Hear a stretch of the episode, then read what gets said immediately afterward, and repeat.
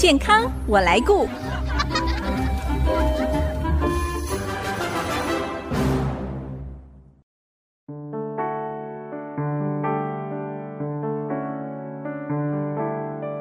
听众朋友，大家好，我是王淑荣，欢迎收听《健康我来顾》节目，一起关心你我的健康。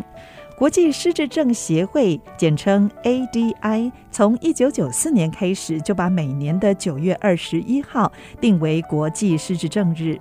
ADI 在二零一九年全球失智症报告当中，估计全球已经有超过五千万名失智的病患，预计二零五零年将成长三倍，到达一亿五千两百万人。而台湾即将迈入超高龄社会，失智人口也在逐年增加。我们真的要好好认识这个病症，及早准备，更要用友善包容的态度面对失智症病患跟他们的家属。今天我们为大家邀请到新竹马街医院神经内科林慧琪医师来介绍失智症的最佳对策，就是及早治疗，延缓退化。我们先欢迎慧琪医师。慧琪医师，你好，大家好。我是新竹马街神经内科医师林慧琪。慧琪医师，虽然哦，社会大众对于失智症已经有些概念，但是还是有人认为失智是正常老化的一部分，因为大部分失智症出现在年长者的身上。像这样的想法、这样的观念，是不是应该要改正一下？一般来说，失智症跟老化是有点不太一样的情形。所谓的失症是说，他的神经元有出现一些病变的状况，它是一种病症，是不是？对，脑部的神经元有出现病变，当然原因有好几种。那出现病变之后，脑、嗯、部的细胞就会开始有萎缩的状况，是，然后就会影响到细胞的功能，进而产生一些认知功能的障碍。但是因为比较常是出现在年长者的身上，所以很容易跟老化来做联想。对对对，那一般都是老化的人，就是以健忘的情况居多。嗯，通常失智症的记忆力退化跟一般的健忘会有点不一样。健忘的话是可以去提醒。去暗示他可以想得出来，对对。那如果是失智症导致的记忆退化的话，他比较难会想得出来。哦，就是提醒他也完全忘记，是不是？对对对，就是记忆力的储存功能的能力受到影响了。是，那是不是也可以跟我们介绍一下，到底为什么会有失智的发生？因为可能不同的原因也会造成不同的病理机转，对不对？嗯，一般来说，失智症的原因有三大类。嗯。对，那最常见的第一类是退化性的为主，是对。那大概百分之七十的病人都是以退化性的原因造成的失智。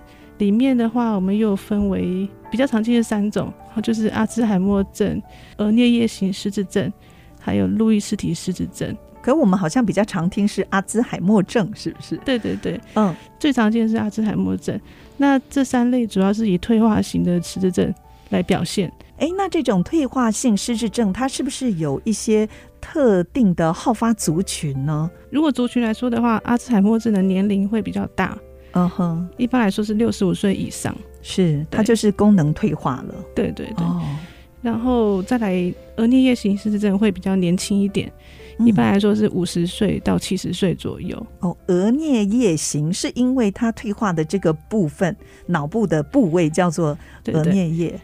嗯，它退化的地方在我们脑部的额叶还有颞叶的部分哦，所以它的症状表现的情形也跟阿兹海默症会不太一样。那我们待会再来详细介绍这个症状的表现。那您刚才说还有一个路易氏体的失智症是吗？对对对，我们有个明星在那个美国，就是罗宾威廉斯哦，是去世的那一位，就是后来做那个 autopsy，就是切片。病理的检查，对，去世以后，然后发现是路易斯体失智症，是对，所以他太太那时候也发表一篇文章，在一个期刊上面讲他的症状，所以他是属于这个路易斯体失智症。好，所以这个是因为不同的致病部位所造成的一个退化性的失智症。对对对，嗯，路易斯体失智症，它的。好发年龄也是大概在六十五岁左右，嗯，呃比较特别的地方是他的记忆力不会受到影响，病人不会有记忆力缺损的情形。哦，跟一般失智症好像不太一样哦。对，嗯，然后它的特点是会出现视幻觉，会有一些妄想。视幻觉是什么？真的会看到不存在的东西是吗？是哦，我们平常有。听到，比如说看到很多的蚂蚁、老鼠在墙壁上爬，哦、是。对，那或者是看到很多小朋友在地上跑来跑去，哇，那很惊恐哎，其实都是没有的状况。对 对。对对，再来它的退化的地方是以枕叶为主，在大脑的后方，嗯，所以跟前面两种也是不一样的地方。另外，它还是有个特点，就是会合并巴金森氏症的状况，是，所以病人走路会手会颤抖，身体会僵硬，哦、走路不稳，可能会常常莫名其妙就跌跌倒。嗯，对。那这些在其他两个失智症身上是没有发现的情形。这个是路易氏体失智症它最典型的呃特有的一些症状表现。是。是哦那除了这个失智症是退化型的，那还有另外，我有听说是像血管性的失智症，因为在我家中就有长者是血管性失智症。血管性失智症其实目前也是越来越多，主要原因是因为脑部的血管病变造成的。嗯嗯，大部分是中风。有血管阻塞之后，造成脑部的受伤，是那脑部受伤之后，功能就比较不可逆恢复，是。所以血管性失智症跟中风是有相关性的。嗯哼，一般来说是脑血管阻塞。那如果其他原因，像脑部有出血过，或者是说小血管有一些病变，也会造成脑部循环不好，导致这种血管型的失智症。您刚才有谈到哦，有一些引发失智症的原因是失智发生之后是没有办法恢复的，是不可逆的。那意思是说，有一些经过治疗还是有机会可以恢复哦。对对对，像有一些营养上的失调，如果说维他命 B 十二或是 B one 有缺乏，嗯、或者是叶酸缺乏，这些我们可以借由补充来改善病人的认知功能的状况。是是有可能是进会进步会恢复的哦，所以也有一些失智症的患者，纯粹是因为有些营养缺乏嗯而引起的。嗯、对，有哪一些呢？比如说像那个 B one，嗯，就是长期喝酒的人会造成 B one 缺乏，哦、像酗酒的朋友，这个也是高危险群吗？对对对，嗯哼。然后像 B 十二的话，如果是吃素的人。也会造成 B 十二缺乏哦，所以如果是吃素的朋友，维生素 B 十二应该要补充。对对，对，嗯哼。然后像叶酸，有些人不喜欢吃青菜水果的人，哦，这个也是叶酸也会不够哦。对，那这些都可以用抽血来检验。嗯哼，对，所以我们可以发用抽血来发现病人是不是属于可逆性的失智症，是可以这样子去矫正，帮助他恢复功能。所以是某些营养素的缺乏，如果补充之后，也许就可以再恢复正常的一个状况。是，哎，那还有没有一些是可逆的呢？嗯、有哪一些原因？除了营养素之外，是，比如说像是一些水脑，好，嗯，水脑脑部里面有积水。或是我们照影像发现脑部有长肿瘤哦，这些经由切除病灶，或者是说水脑症经由引流之后，脑部功能也会有可能会恢复的。是，所以这些都是暂时性的。对，哦好。那您刚才说那种退化性的失智症，或者是血管性的失智症，这个一旦脑部受损，可能或者是功能已经退化，就比较没有办法再恢复了，是吗？嗯，是。退化性跟血管性的会比较难，是，所以今天我们就特别说，要治疗失智症最佳的对策就是要及早发现、及早治疗，重点是要延缓它的退化。嗯，那是不是请慧琪医师来跟我们分享一下哦？如果不同失智引发的原因，它可能出现的症状是不是也有一些不一样呢？是的，像刚刚我们说，退化型里面就有分三种，三大常见的。阿兹海默症会以记忆力的能力衰退为主，嗯，他也会对一些定向力有辨认出现问题，比如说对定向力是什么？对，像比如说时间、地点、日期，或者是家人会认错哦，会混乱，是不是混淆？对，嗯。他会不会有那种呃，有的时候很清楚，有的时候会搞混模糊，用这种方式表现呢？欸、就时好时坏是吗？对，我们有一个叫日落症候群，就是说他们通常到傍晚的时候会出现比较混乱的状况。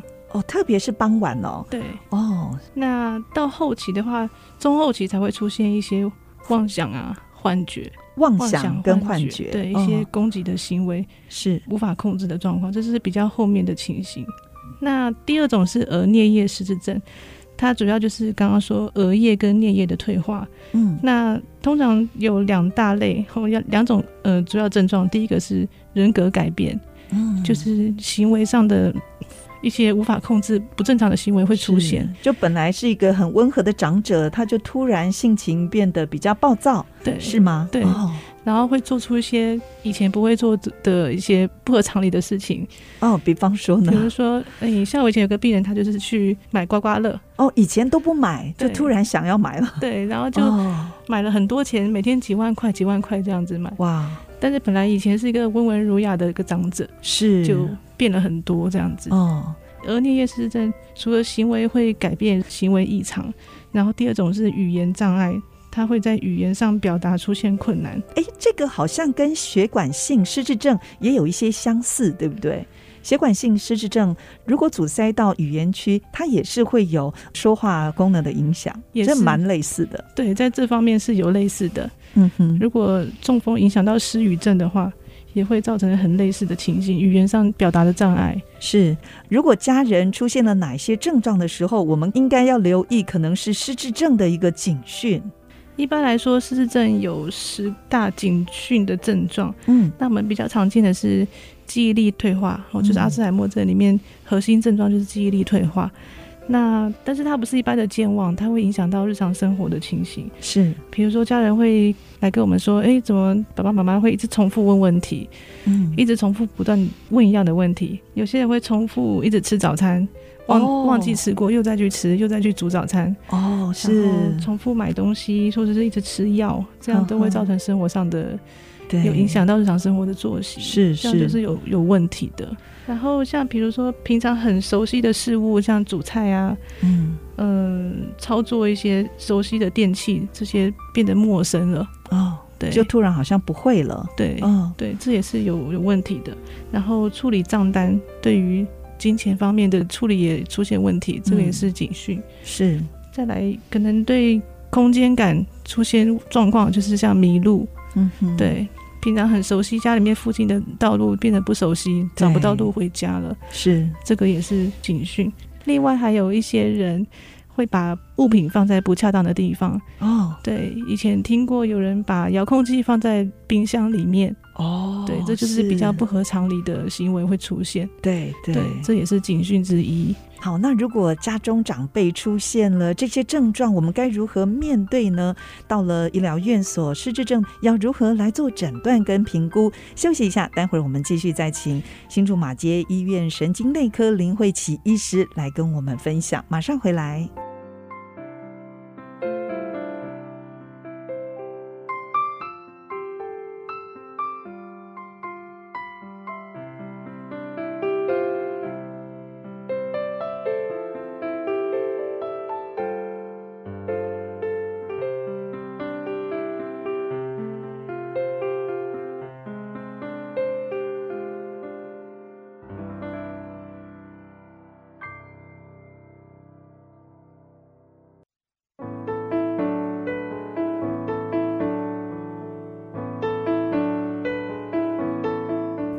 您现在所收听的是 IC 之音竹科广播 FM 九七点五健康我来顾节目，我是王淑荣。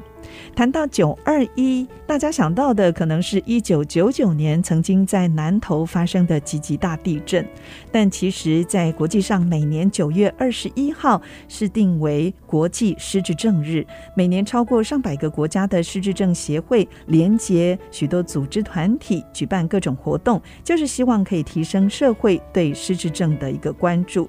今天我们很高兴邀请到新竹马街医院神经内科林慧琪医师。来跟我们谈失智症的对策，也就是及早治疗、延缓退化。谈到及早治疗，那就是一定要及早发现。那是不是请慧琪医师来跟我们谈一下，如果家中长辈出现您刚才所分享的一些失智症的典型症状，那我们要怎么样来进行，怎么样来面对呢？我们是挂神经内科是吗？来做诊断。一般除了神经内科，其实也可以挂精神科。精神科哦，身心科，身心科对，身心科、哦、是。所以神经内科跟身心科都可以来评估失智症的状况。现在还有老年医学科，对不对？哦、对，这个也是最近新的有老年医学科。好，那通常到医院，医师会怎么样做一个失智症的初步诊断呢？我们通常会希望家属也要一起陪伴、哦、陪同前来看诊。对，这样我们除了问病患之外，我们也会看到他家里面其他的情形、家属的反应，以及他们注意到的症状。是因为如果说，比如说像幻觉、妄想的部分，问病人可能就自己也不晓得，对他们就就不是那么准确。嗯，那除非就要看家属有没有观察到这样类似的情形。是除了问诊之外呢，我们就是问家属跟病人本身的问诊，再来我们就会做抽血的评估。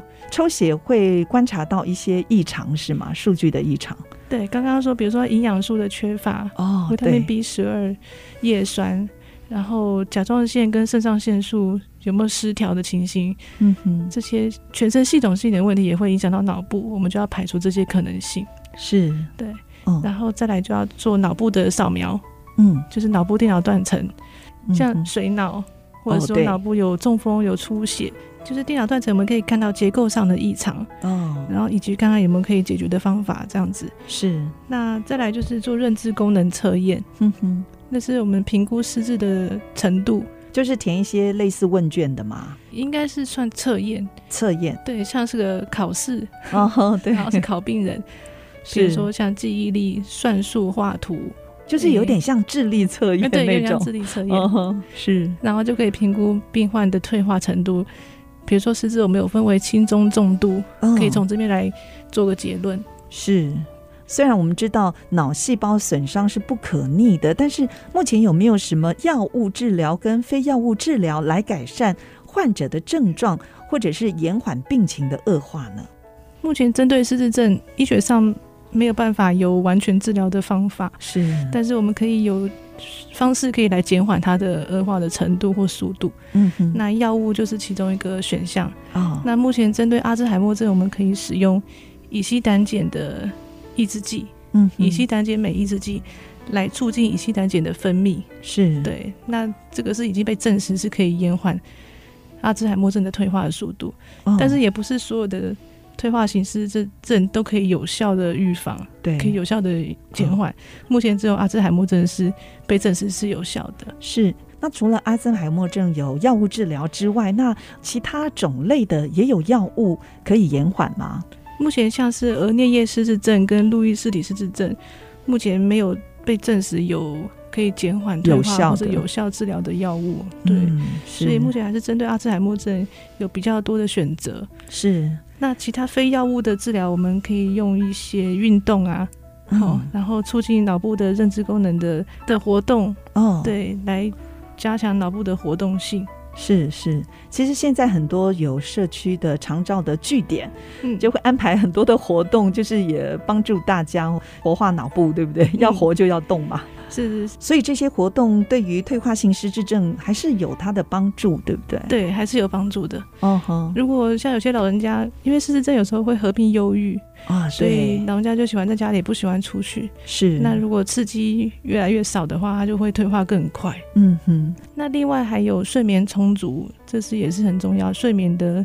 调节很重要，睡眠要充足，嗯、精神才会才会比较好。是，然后再来，我们要预防其他的失智，有些是混合型的，比如说退化性已经产生了，那我们就要预防病人之后不要有中风的情形，哦，就会再加成上去，有血管型失智症状况就会更严重。对对，所以要要怎么预防血管型失智症，就是要预防心血管疾病。对，对，那就是三高要好好控制好。是，对，就高血压、糖尿病、胆固醇。这些都要定期抽血检测，然后用药控制，嗯哼，这样才会就是预防有中风的情形。是，就是要控制好三高哦，特别长者这个三高是常见的一个慢性病。嗯、目前失智症哦，似乎也有年轻化的趋势，您觉得可能的原因是什么呢？一般来说，我们年轻型的失智症会定义在六十五岁以下。嗯。对，就是偏年轻就发生有失智的状况，是。那大部分是跟基因的遗传是有关系的哦，这个也有基因遗传哦。对对对，嗯、然后再来也有些人生活模式，比如说喜欢抽烟嗯，爱抽烟的人也会提早有中风的情形。对，血管性失智症，血管性失智症就会高危险族群，对，就会提早出现了。哦，是。那通常比较年轻发生失智症的话，它可能退化的速度会越快。是，对，然后。症状也会比较严重，对药物的效果也会比较不好，所以因为这些因素才会导致失智症有越来越年轻化的一个趋势。嗯、其实还有您刚才说啦，就是熬夜啦，嗯、生活习惯的调整。哎，我曾经看过关于失智症的报道，像地中海饮食，这个对于预防或者是延缓失智，它是有实质的帮助吗？有实证医学的根据吗？地中海饮食的内容物就是。水果、蔬菜，然后他们很加强坚果、植物性的油，然后谷类。那肉的方面，他们是加强白肉，就是鱼肉跟鸡肉，这些都是对我们胆固醇有很好的控制的效果。嗯，对。那对血压也，血压、血糖也会达到很不错的控制的状况。所以我觉得是可以对三高的人来讲是非常适合的。是对，所以还是有些帮助的。对对对，啊，台湾已经迈入高龄社会，有人口快速的老化，那失智症人口也看到在逐年增加当中。根据卫福部统计，我国失智人口也超过三十万人，其中九成六是六十五岁以上的长者。那这样的议题真的是值得我们的关注。今天非常谢谢新竹马街医院神经内科林慧琪医师来到节目当中哦，让我们对失智症有更多的认识，非常谢谢慧琪医师您的分享，谢谢大家。如果听众朋友错过了节目播出时间，除了 IC 之音网站随选即播可以再次收听之外呢，也欢迎您上 Apple、Google Podcast 还有 Spotify 搜寻“健康我来顾”节目，随时收听我们精彩的分享。下个礼拜“健康我来顾”节目再会喽，拜拜。